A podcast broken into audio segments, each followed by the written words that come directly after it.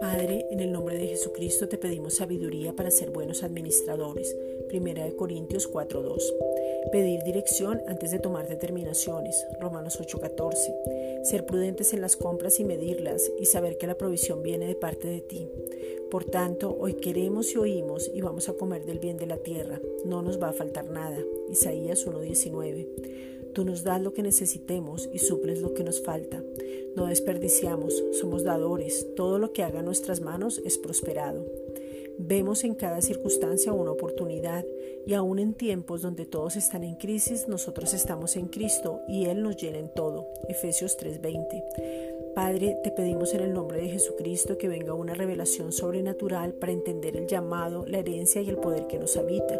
Efesios 1, versículos 17 al 23. Una revelación sobrenatural de tu amor inagotable para conocer toda la dimensión del mismo. Romanos 5, 5. Que nos podamos abrazar a ti sabiendo que es en tu regazo donde somos transformados. Segunda de Corintios 3, 18.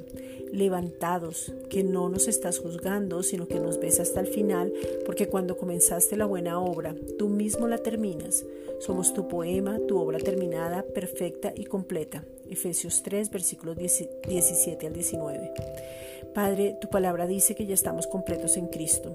Es por eso que te pedimos, en el nombre de Jesucristo, que tengamos una revelación más profunda de esa palabra, que desde la paternidad estemos confiados, seguros, amados. Cantares 6.3, porque tú nos sustentas, Juan 15.9, nos das el alimento a tiempo, nos nutres, Filipenses 4.1, nos provees, nos das una posición diferente, siempre nos has cuidado, has tenido responsabilidad y en Cristo ya estamos completos para no tener un falso amor, una falsa ilusión, buscar en algo, alguien o un deseo. Que se cumpla esa palabra en nosotros para permanecer firmes en ti. Colosenses 2.10. Gracias Padre.